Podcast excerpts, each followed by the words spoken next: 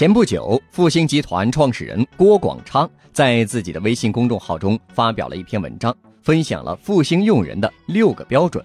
第一个标准是企业家精神，要充满工作的激情，能够主动对接公司内部的资源，遇到问题时能创造性的去想解决办法。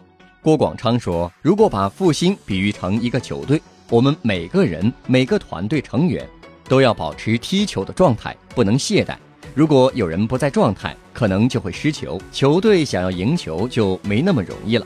第二个标准是学习能力。现在这个世界变化太快了，新技术的变化、新商业的变化都特别快，所以唯一的壁垒就是你学习比别人更快，唯一的壁垒就是你不断创造壁垒。郭广昌说：“复兴是从三无公司走过来的，无技术、无资金、无人才。”到今天成为中国最大的民营企业之一，开始时也不懂怎么做经营，都是边学边做，不断否定自己，看到问题然后解决问题，就是这样一步步走过来的。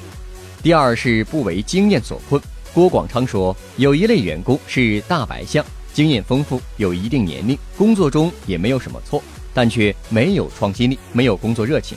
因此，经验丰富的人做事可能轻车熟路，但思维模式和工作习惯却可能固化，被经验所困。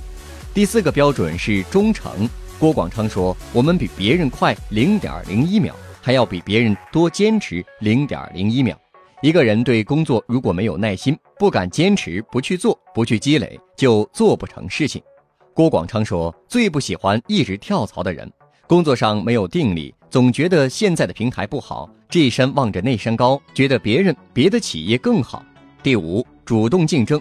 如果把每个人的职责界定的一清二楚，每个人都像螺丝钉一样工作，在这个年代是行不通的。